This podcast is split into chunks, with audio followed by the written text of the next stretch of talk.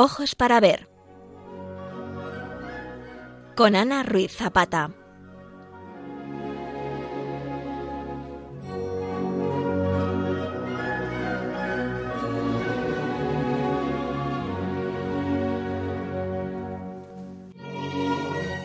Queridos oyentes de Radio María, estamos viviendo Adviento, preparándonos para el gran acontecimiento de la Navidad.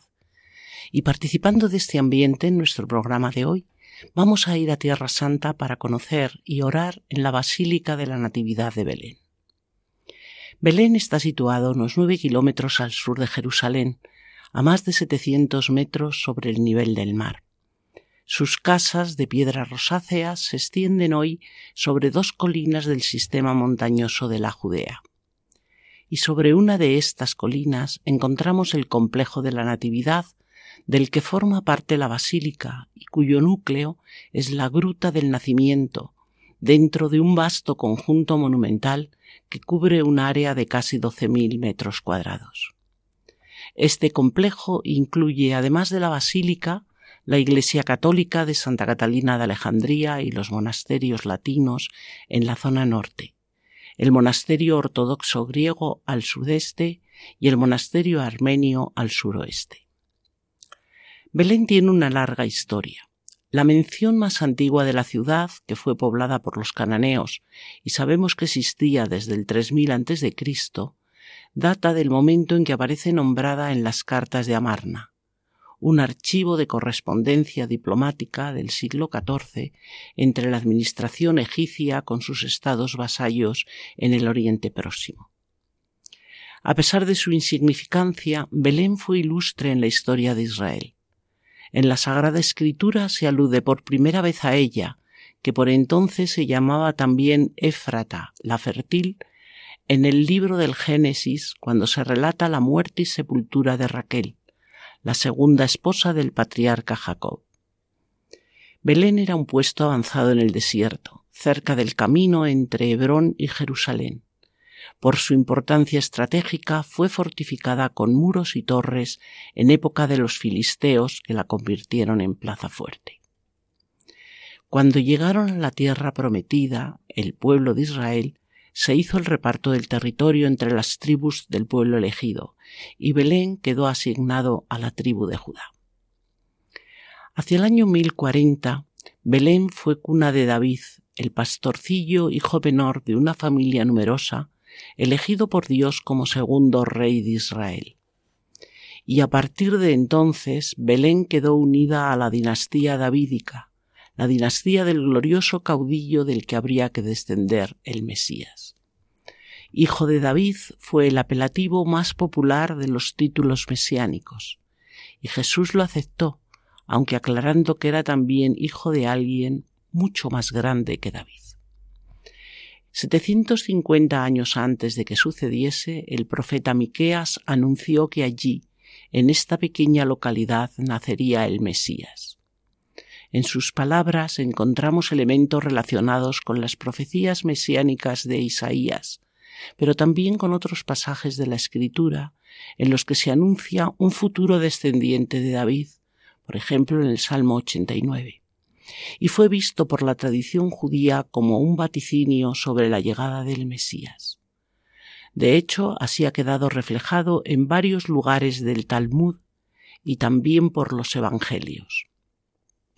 San Juan se hace eco de esta opinión, eh, que era la dominante entre los judíos del tiempo de Jesús, esta opinión de que el Mesías tenía que proceder de Belén, cuando en el capítulo 742 pone en boca de algunos escépticos ante el reconocimiento de que Jesús es el Mesías estas palabras.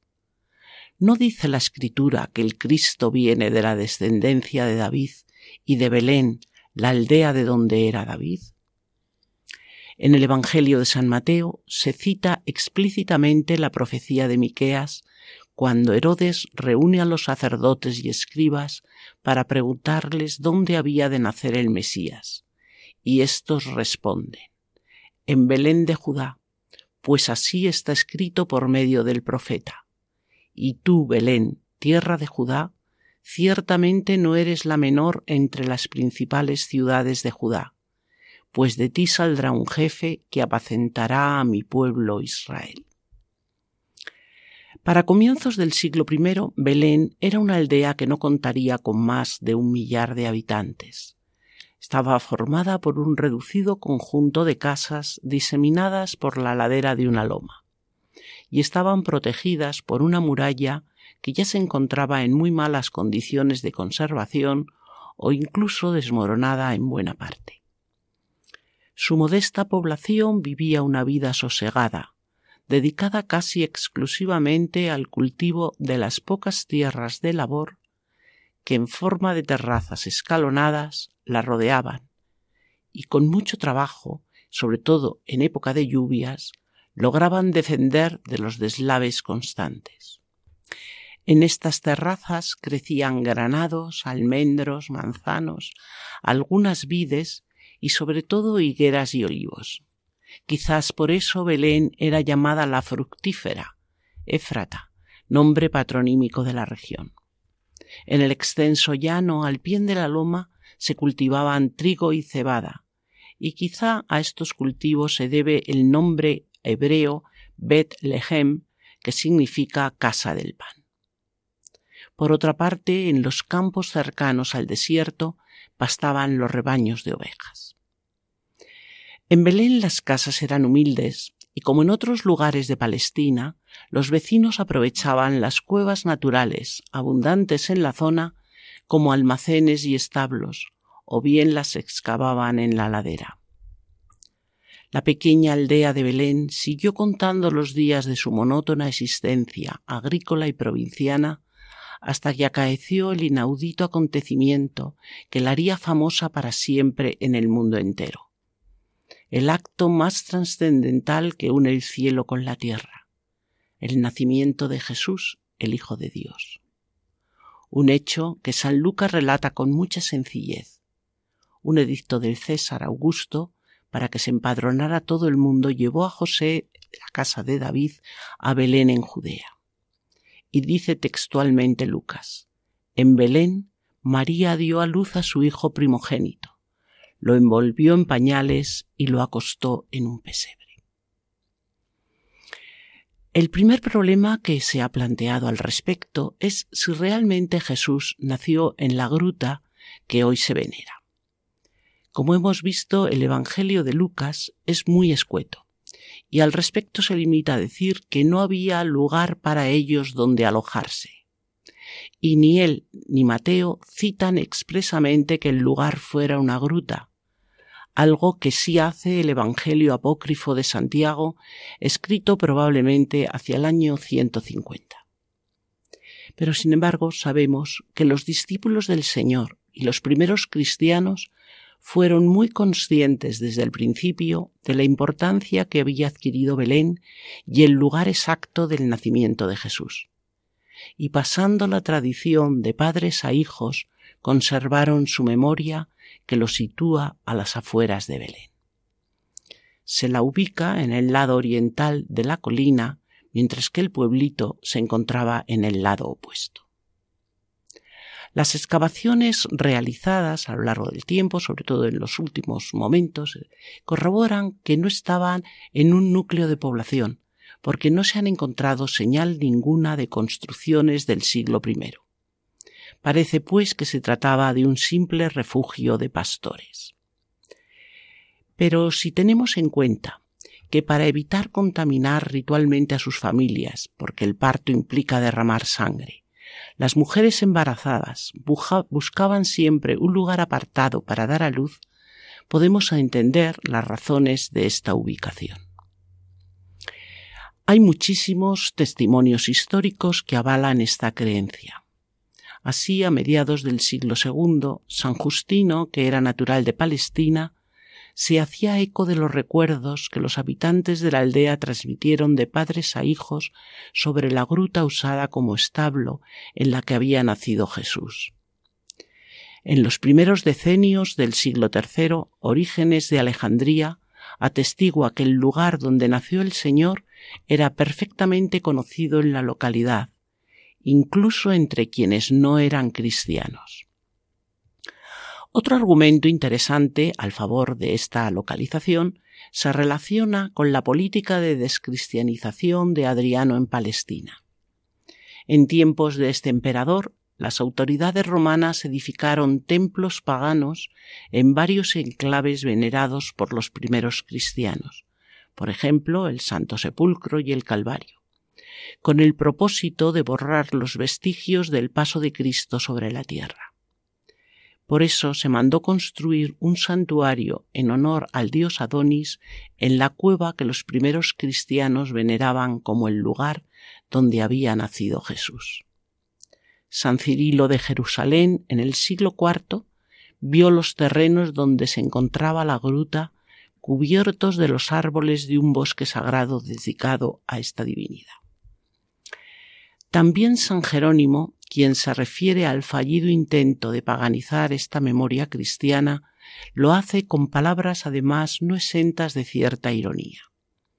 Belén, que es ahora nuestra, el lugar más augusto del orbe, aquel del que dijo el salmista, de la tierra ha germinado la verdad, estuvo bajo la sombra de un bosque de Tamuz, es decir, de Adonis, y en la cueva donde antaño dio Cristo sus primeros bajidos, se lloraba al amante de Venus. Podríamos incluso añadir las visiones que tuvo la beata Ana Catalina Emmerich de finales del siglo XVIII, según las cuales San José conocía ese lugar fuera de la ciudad de Belén desde niño, porque jugaba con sus hermanos allí, un lugar que era resguardo de animales y hombres en las épocas frías.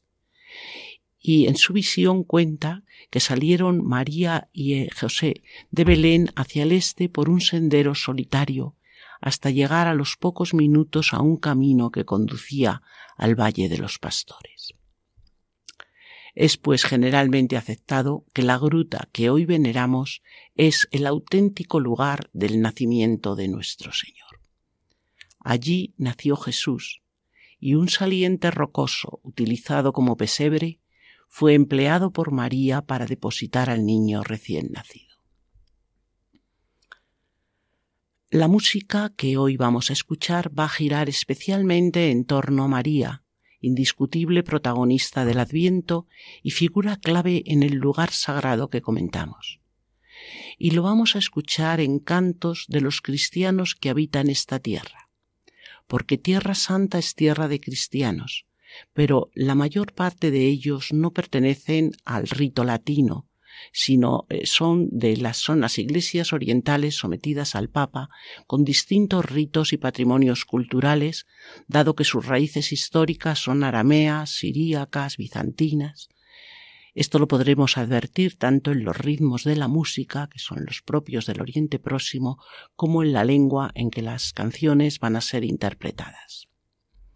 Vamos a comenzar con una obra de los grecomelquitas católicos, cristianos de rito bizantino, según variantes griegas, pero que utilizan como lengua litúrgica no solo el griego, sino el árabe, que es la lengua de sus fieles.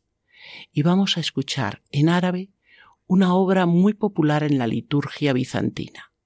En griego se llama Agni Parcene, que significa oh Virgen pura, un himno mariano que compuso San Nectario de Égina para el libro de los signos de la Madre de Dios. La peculiaridad es que ahora la vamos a escuchar en árabe.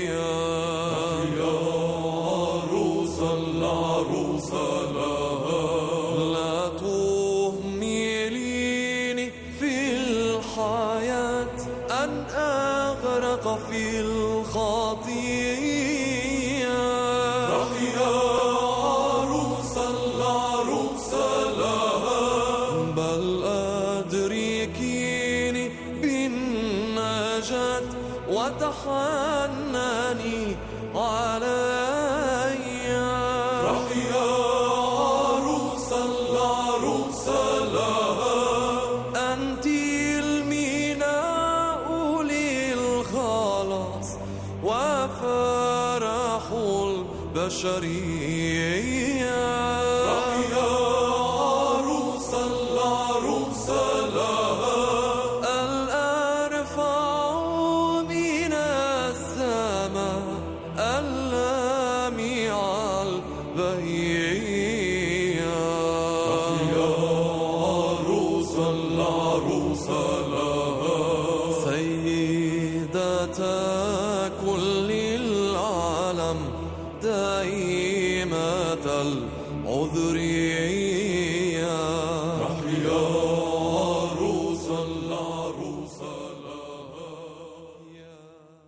Queridos oyentes de Radio María, nos encontramos en el programa Ojos para Ver, en el que hoy comentamos la historia y arquitectura de la Basílica de la Natividad de Belén. Vamos a comenzar examinando un poco la historia de la construcción de esta Basílica de la Natividad, porque la que hoy podemos admirar en Belén es fruto de una larga historia de construcciones y destrucciones. En esta historia juega un papel fundamental la madre del emperador Constantino, Flavia Julia Elena, también conocida como Santa Elena de la Cruz o Elena de Constantinopla. Fue una cristiana piadosa que hizo el primer peregrinaje a Tierra Santa con objeto de encontrar el Santo Sepulcro que se hallaba perdido y las reliquias de la cruz y también para desterrar los cultos paganos a los que se habían destinado los lugares de la vida de Jesucristo. En todos estos trabajos fue acompañada del obispo Macario I de Jerusalén. Y también en este viaje, en este recorrido, en esta peregrinación, fue al entonces montón de ruinas que era Belén. Apoyándose en esa tradición continuada y unánime que antes comentábamos, se resantificó el lugar. En el año 326, Santa Elena ordenó la construcción de una iglesia sobre la gruta que fue culminada el año 339. La Basílica de la Natividad de Belén era una basílica constantiniana que constaba de tres partes, cabecera, el cuerpo de la basílica y el atrio. La cabecera era un martirium, es decir, una construcción de planta centralizada, cuya finalidad es destacar un lugar que da testimonio de la fe cristiana. En este caso era octogonal, con una cúpula cónica de carpintería y rematada probablemente por un óculo de iluminación. Tanto Eusebio de Cesarea como la peregrina Egeria dan testimonio de este martirium cabecera de la iglesia, que estaba situado sobre la gruta.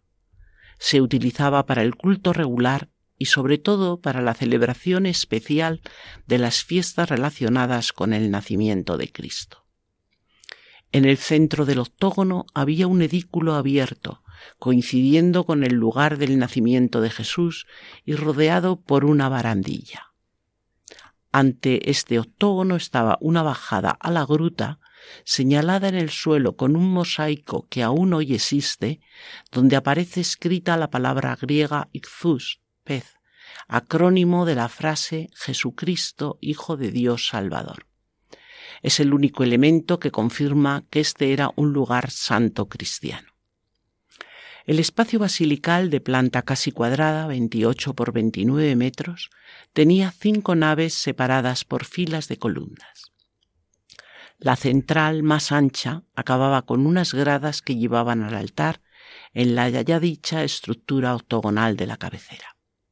La construcción iba precedida de un espacioso atrio con galerías cubiertas que servía de descanso a los peregrinos.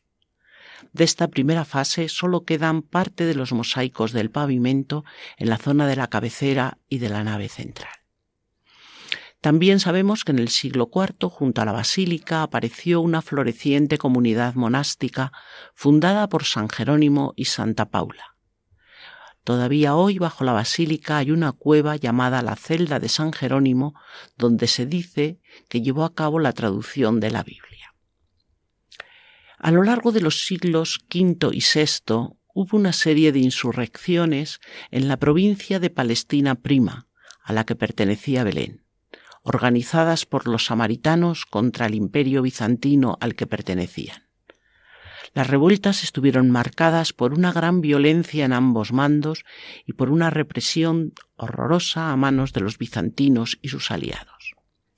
En el año 529, bajo el mando de Juliano ben Sabar, los samaritanos lanzaron la revuelta final para crear su Estado independiente. Finalmente fue sofocada de manera brutal en el año 531. Pero una de las consecuencias que tuvo esta rebelión fue la destrucción de la Basílica de la Natividad de Belén. Pocos años después, en el 540, el emperador Justiniano, según dice Eutiquio de Alejandría, ordenó reconstruir la iglesia dedicada a la divina maternidad de María, conservando el modelo de la previa basílica paleocristiana, es decir, precedida de un atrio con nártex a los pies y planta de cruz latina. Sus innovaciones respecto a la basílica constantiniana fueron alargar el espacio de la iglesia, añadir a los pies un nártex con baptisterio y un doble atrio, y además elevar el suelo. Pero sobre todo reemplazar la cabecera octogonal por una cabecera de tres ábsides, uno a cada lado del transepto, que así marcaba al exterior los brazos de la cruz, y otro central. Con esto se daba mayor amplitud y se respondía a la evolución de la liturgia. Las cinco naves estaban separadas por cuatro filas de columnas de caliza rosada, con base y capiteles corintios de mármol blanco trabajados cuidadosamente en un mismo taller imperial, porque no hubo reaprovechamiento de ningún material anterior. Sobre ellas corría un arquitrabe de madera decorado con frisos de flora y motivos corintios que aún se conserva. El altar mayor estaba situado en el ábside central, sobre la zona de la gruta, cuya entrada se transformó realizando dos accesos laterales a la misma.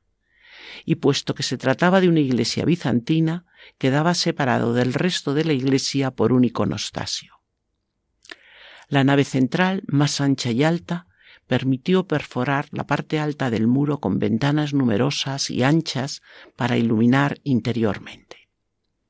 La cubierta de la nave central era una armadura de madera oculta por casetones, y sobre las otras columnas descansaba la techumbre de las naves laterales.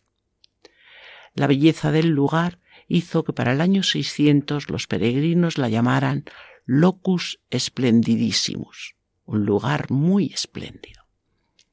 La estructura básica de la iglesia actual responde a esta construcción justinianea las obras recientes de restauración confirman que muros, columnas y arquitrabe, que es de cedro del Líbano, son anteriores al año 560 en que murió Justiniano. Del 614 al 620 hubo una guerra del imperio sasánida contra Bizancio, que afectó mucho a Tierra Santa. Jerusalén fue saqueada, se desvalijaron iglesias, por ejemplo la Basílica del Santo Sepulcro, donde se robaron tesoros y reliquias, incluyendo la misma cruz de Cristo que fue enviada a la capital de su imperio. Solo en Belén respetaron la iglesia de la Natividad, pues según dice la tradición, al ver los mosaicos de la puerta de la iglesia que representaban a los reyes magos, no quisieron destruir el monumento porque estos iban vestidos con ropajes persas. Pocos años después, Jerusalén fue capturada por los ejércitos musulmanes, y el segundo califa prometió que la iglesia de la Natividad se conservaría para uso cristiano aunque en realidad esto se consiguió porque tanto el clero como los cristianos pagaron grandes cantidades en rescate. En el año 1009 al-Hakim ordenó la demolición de la iglesia de la Natividad, pero se salvó gracias a que los musulmanes tenían derecho a culto en el crucero sur desde el siglo VII. Un tercer momento fundamental en la historia de la basílica tuvo lugar en, el periodo de las cruzadas. En el año 1099 Belén fue capturada por los cruzados y poco después Balduino I, el segundo rey del reino latino de Jerusalén, eligió ser coronado en esta basílica el 25 de diciembre del año 1100. Los cruzados hicieron algunas modificaciones, añadieron dos campanarios en la fachada, redujeron la entrada, que era de tres puertas, a una sola con arco ojival Construyeron unas defensas macizas, un convento, el palacio episcopal y sobre todo a lo largo del XII embellecieron el interior con pinturas y mosaicos. En 1250, la conquista del país por los mamelucos acabó con la tradición de tolerancia y convivencia que había caracterizado la historia de Belén. En 1263, torres y murallas fueron derrumbadas y las autoridades cristianas expulsadas.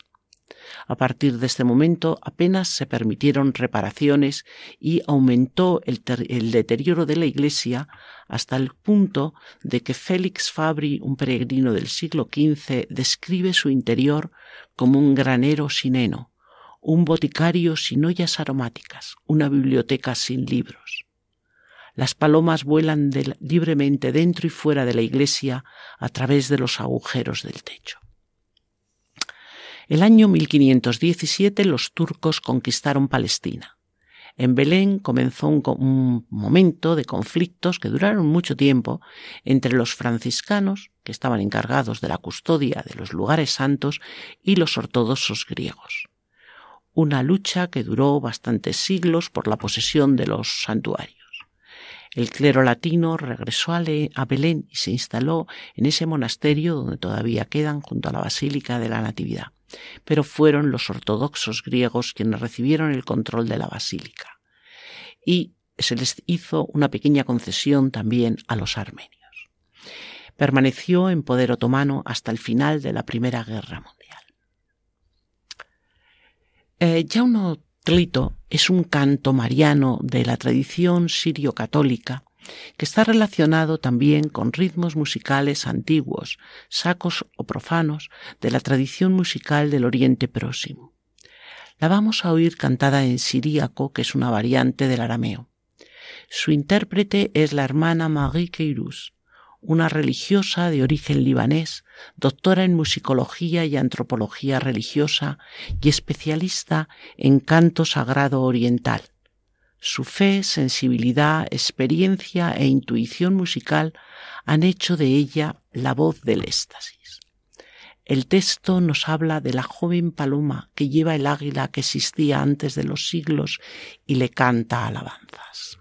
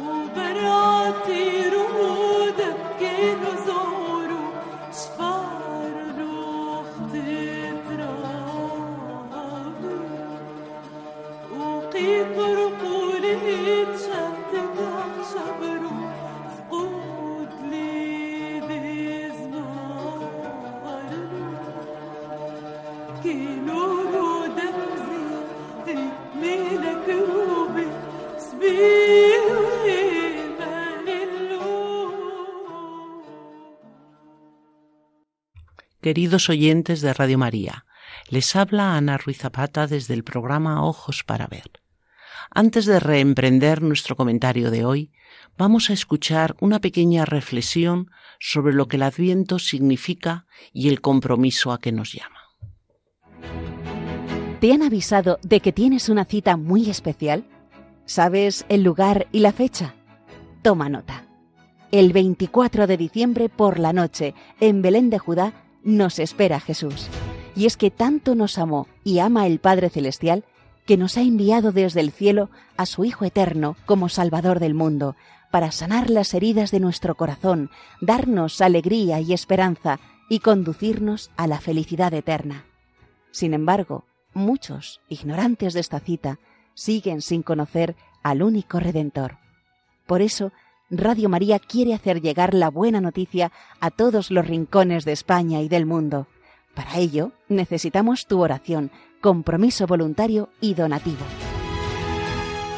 Colabora. Puedes hacerlo sin moverte de casa, con una simple llamada al 91 822 8010 o a través de nuestra página web www.radiomaria.es en el apartado Donativos, donde verás los números de cuenta a donde podrás realizar una transferencia bancaria o a través de pasarela de pago con tarjeta. Además, tenemos disponible el método de pago Bizum. Y si quieres que tu donativo desgrabe, no olvides indicar tus datos personales, incluido tu NIF. Radio María, la fuerza de la esperanza.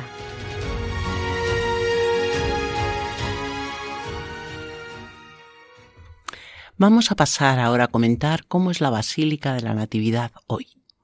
Está situada ante una gran plaza a manera de atrio llamada la Plaza del Pesebre, y externamente la basílica presenta un aspecto, diríamos que todavía casi fortificado, que se ve reforzado porque el acceso solo es posible desde la época otomana por una puerta de 1,20 de alto que obliga a inclinarse, a bajarse para poder entrar. Dentro nos encontramos con un edificio de planta de cruz latina con tres ábsides, el de la cabecera con el altar mayor al fondo, orientado al este, y los altares de la Virgen al norte y de la circuncisión al sur en los brazos de la cruz. Va precedida de un nártex y el conjunto forma un rectángulo que tiene casi 54 metros de largo por 26 de ancho, aunque en el crucero se amplía hasta los 36 metros. En el interior, cuatro filas de once columnas cada una dividen el espacio en cinco naves. La central, más ancha, de mayor altura, permite la iluminación interior a través de esas numerosas ventanas de la zona superior del muro que ya habíamos comentado. Se cubre con unas armaduras de madera que, según la documentación existente, fueron eh, obra del siglo XV. La madera para el proyecto es cedro, roble, ciprés, pino y alerce, y fue donada y enviada desde la República de Venecia, mientras que Eduardo IV de Inglaterra donó el plomo utilizado para el techo y el duque de Borgoña, Felipe el Bueno, pagó el trabajo. La basílica conserva el sentido de espacio interno que es característico de la basílica paleocristiana. Es luminoso, direccional y continuo, según un eje de progresión axial que culmina en el altar. Y este, el altar, dado que es una iglesia ortodoxa, se encuentra tras un gran iconostasio dorado del siglo XVIII que separa el presbiterio de la zona de los fieles. La decoración es muy importante aunque solo se conserve parcialmente. La última restauración, iniciada en el 2013 y acabada recientemente, ha permitido recuperar el esplendor de los mosaicos constantinianos del pavimento, los mosaicos bizantinos del siglo XII en la parte alta de los muros y entre las ventanas de la nave central, y las pinturas también de época de los cruzados en las columnas. Los mosaicos constantinianos fueron descubiertos a 75 centímetros por debajo del piso actual durante excavaciones realizadas en 1934 por los británicos. Hoy es posible disfrutar su contemplación a través de unas trampillas abiertas en el suelo. Nos muestra una confección verdaderamente minuciosa y refinada, propia de los talleres imperiales. Reproduce motivos geométricos y decorativos como son cruces gamadas, círculos, grecas y algo más raro algunos motivos vegetales como hojas de acanto y de vid. Los mosaicos bizantinos del siglo XII son el gran redescubrimiento, diríamos, de esta restauración reciente. Los lienzos altos de los muros de la nave central tienen estas decoraciones musivas de alta calidad. Originariamente ocupaban 2.000 metros cuadrados, casi la totalidad de los muros, pero solamente han podido ser recuperados 125 metros cuadrados. Su programa decorativo, que data del tercer cuarto del siglo XII, de 1165 a 1169, representa un testimonio único de su tiempo. Tenemos datos precisos sobre ella del padre Francesco Quaresmio, que en su Elucidatio Terresante, escrita en 1626, los describe minuciosamente. Estos mosaicos están organizados en tres secciones horizontales. En el nivel inferior aparece la genealogía de Jesús. En el lado derecho están representados San José y los antepasados de Cristo según el Evangelio de San Mateo. En el izquierdo estaría la genealogía según el Evangelio de San Lucas. La variedad de imágenes es sorprendente porque no hay ninguna evidencia de repetición. Incluso los halos tienen colores diferentes. En la sección intermedia, intercalados por hojas de acanto, aparecen representados los siete concilios ecuménicos y dos sínodos locales. Y en el nivel más alto figura una representación de ángeles en procesión, todos en dirección hacia la gruta de la Natividad y vestidos con túnicas blancas. Cada uno de ellos está situado entre dos ventanas, símbolo de la luz divina y a los pies de uno de estos ángeles incluso hemos encontrado la firma del artista. En los transeptos de la basílica se pueden observar escenas extraídas de los evangelios canónicos. En el transepto norte aparece la incredulidad de Tomás, que es la mejor conservada, la ascensión de Cristo con la Virgen María, once apóstoles y dos ángeles, mientras que los mosaicos del transepto sur muestran en una escena la llegada de, Jesús a Jerusalén y en otra la transfiguración, aunque de esta solo quedan algunos fragmentos del apóstol Juan de rodillas y de la figura de Moisés sobre una montaña. Estilísticamente responden a la tradición musivaria de la época de los Comneno en el Imperio bizantino, dentro de la órbita artística de la llamada Escuela Coquinovafos, que es propia del siglo XII, y se pueden comparar con el trabajo de mosaicos del monasterio de Dafni, que está a las afueras de Atenas y que se había creado 30 o 40 años antes. Técnicamente son exquisitos según nos han mostrado los, los estudios de los restauradores. Son mosaicos que brillan porque para resaltar su belleza y al ser observados de una posición inferior, las teselas se han colocado en ángulo y esto hace que las teselas doradas rodeen las figuras de un enorme brillo. Hay un mosaico ubicado en el coro donde además han aparecido unas inscripciones que se refieren al nombre del eh, artista que lo realizó, que es Efraín, monje, pintor y mosaicista, dice, que además llevó a cabo estas obras y nos da ahora otro dato muy importante, bajo el reinado de Manuel Comneno, emperador bizantino, y en tiempos del reinado del gran rey de Jerusalén, el señor Amauri, es decir, el rey Améric y del Santísimo Obispo de la Santa Belén el señor Raúl.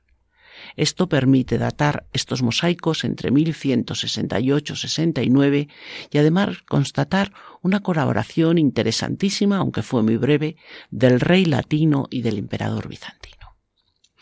En el ábside principal debía estar representada la Virgen con el Niño, en el arco absidial la Anunciación y sobre las paredes inferiores algunas escenas de la vida de la Virgen según la literatura apócrifa, mientras que en la contrafachada, sobre el portón de entrada, estaría en la parte interior representado el árbol de Jesé.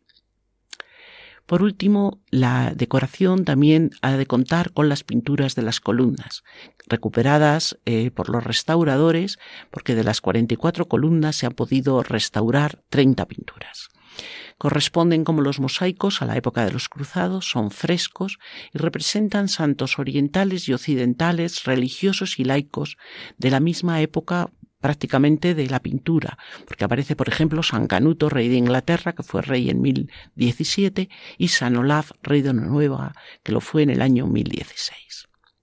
Es muy interesante además que en la parte baja de las columnas se han rescatado grafitis dejados por peregrinos de diversas épocas y que ya a estas alturas de la historia se han convertido en testimonios. Escuchamos ahora un canto del rito maronita en siríaco. Es un bellísimo Magnificat que está eh, siguiendo la tradición litúrgica antioquena. Y de nuevo va a ser Marie quien nos regale su sensibilidad exquisita y su voz sobrecogedora.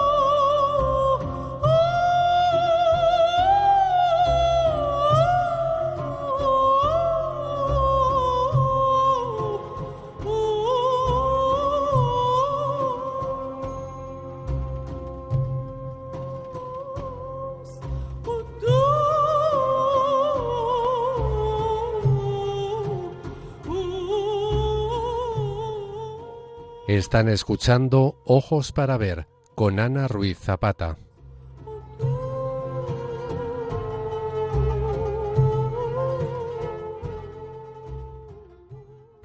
Queridos oyentes, hoy estamos comentando la Basílica de la Natividad de Belén.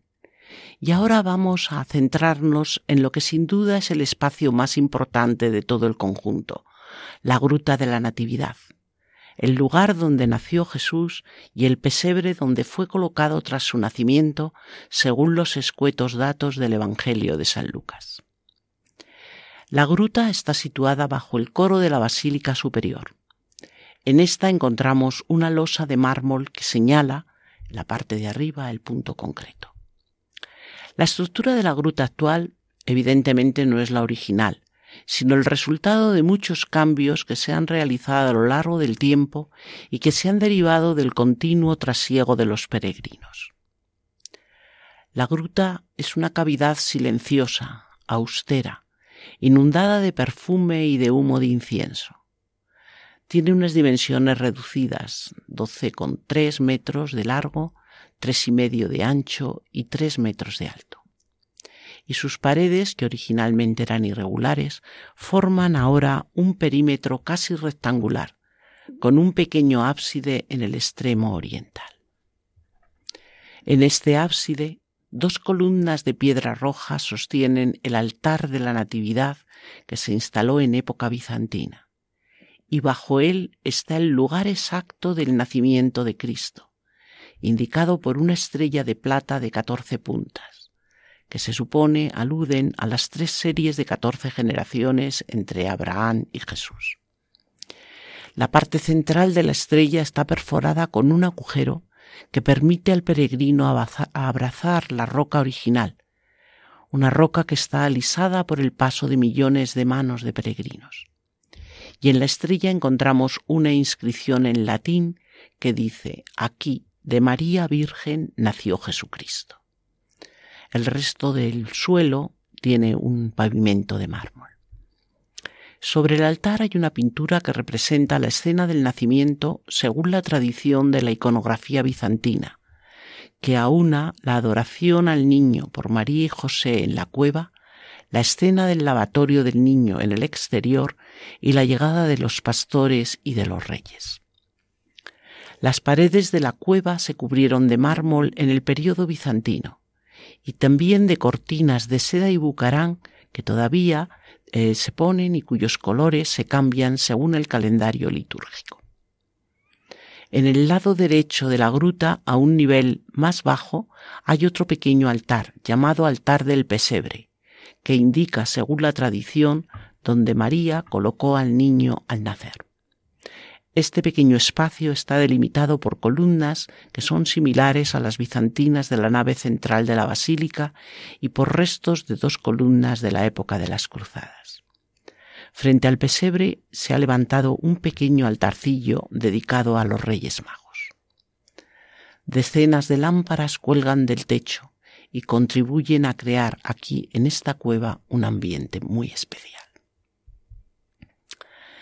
Vamos ahora, por último, a abordar unas cuestiones que la gruta nos plantea y que en Occidente hemos interpretado tantas veces desde pantallas culturales ajenas a las originales. Decíamos que San Lucas es muy escueto. En el capítulo 2, versículo 7, se limita a, consignar dos cosas. Primero, que no había lugar para ellos donde poder alojarse. Como antes hemos comentado, José y María no encontraron un lugar donde alojarse en Belén no sólo por la probable afluencia masiva de forasteros que había provocado el edicto de empadronamiento, sino también porque según el Levítico, dado que el parto implicaba derramar sangre y esto era motivo de impureza, para evitar contaminar a las familias, las mujeres embarazadas buscaban un lugar apartado para dar a luz. Y esta fue una buena razón para elegir una gruta. Pero después añade San Lucas, le envolvió en pañales y lo puso en un pesebre. Tradicionalmente nos imaginamos al niño en un pesebre de madera, según la visión de San Francisco de Asís en el siglo XIII. Pero en realidad fue un saliente rocoso de la gruta que de siempre se ha venerado y que era utilizado como pesebre donde María depositó al niño recién nacido y envuelto en pañales. Puede no parecernos esto un dato muy relevante, pero sin embargo estas fueron las palabras que oyeron los pastores y por las que fueron a adorarle. Precisamente basándose en estas palabras de San Lucas, estudios recientes han identificado la no muy conocida figura de los pastores sacerdotales o de la tribu de Leví, que eran responsables de los corderos que se ofrecían para los sacrificios del templo de Jerusalén. Y se piensa que fueron estos los que posiblemente recibieran el anuncio del ángel. Cerca de Belén estaba el Migdaleder, la torre del rebaño, y allí los pastores sacerdotes vigilaban sus ovejas desde la parte alta de la torre, mientras que el nivel más bajo era utilizado para llevar a las ovejas a parir. Estos pastores sacerdotes mantenían sus rebaños al raso. Debían cumplir las reglas rabínicas de limpieza y mantener purificado el lugar de nacimiento de los corderos. Por tanto, no se permitía la presencia de otros animales en este interior que estaba reservado para los partos. Dado el destino, por otra parte, que esperaba a estas crías, en primer lugar ellos supervisaban el nacimiento de cada cordero, y verificaban que fueran aptos para el sacrificio del templo según la ley, es decir, que hubieran nacido sin mancha, sin huesos rotos y sin ningún defecto, como expone el, el libro del Éxodo en su capítulo 12. Confirmado que el cordero era adecuado, el cordero nacido, se le envolvía con tela, tiras de tela muy bien apretadas para protegerlos de golpes y de manchas. Estos trozos de tela eran los desechos de las ropas sacerdotales que habían sido usadas en los sacrificios del templo, es decir, vestiduras realizadas según las instrucciones dadas por Dios para ese uso exclusivo y que encontramos en Éxodo 28. A continuación, los corderos eran colocados en pesebres, es decir, en unos comederos tallados en piedra caliza, ritualmente limpios, para evitar que en su agitación se lastimaran y esperar hasta que estuvieran tranquilos. Por eso, los pastores sacerdotes habrían entendido inmediatamente el trasfondo religioso del Cordero sacrificial al escuchar del ángel os ha nacido hoy en la ciudad de David un Salvador que es el Mesías, el Señor. Y lo reconocieron sin dudar cuando lo encontraron envuelto en pañales y acostado en un pesebre. Como San Efrén el sirio recoge en uno de sus signios, los pastores podrían haber exclamado, Dichosa tú, Belén, dichosos tus oídos, porque en ti, la primera, balaba y brincaba de gozo el Cordero de Dios. Ahora, como tantos peregrinos que durante más de dos mil años se han postrado en la gruta para venerar el lugar del anonadamiento de todo un Dios que por amor tomó nuestra carne, vamos a acompañar una de las más bellas canciones que desde inicio del cristianismo se canta por estas fechas en estos lugares una canción que evoca lo sublime, divino y maravilloso. Es un canto sirio-arameo interpretado en árabe. Se llama Subbo Lau Kolo y su letra son los versos 143 y 44 del himno cuarto de San Efrén.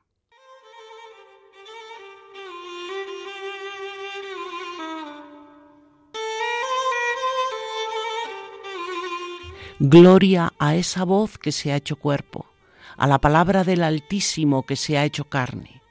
Los oídos lo han escuchado y los ojos le han visto, le han tocado las manos y la boca le ha comido.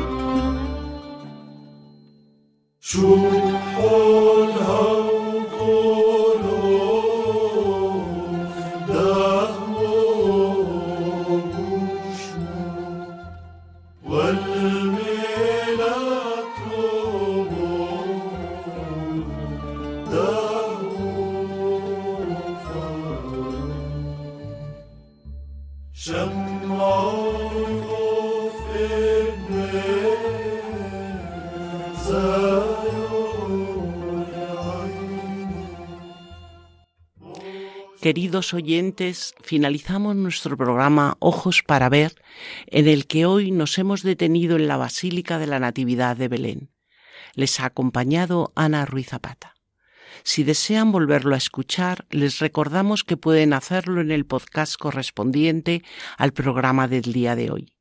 Y si quieren alguna aclaración o puntualización, pueden escribir a ojos para ver 7, 7 en número, arroba radiomaria.es. Nos despedimos deseándoles un adviento lleno de bendiciones y les invitamos a seguir escuchando Radio María, la radio de nuestra Madre.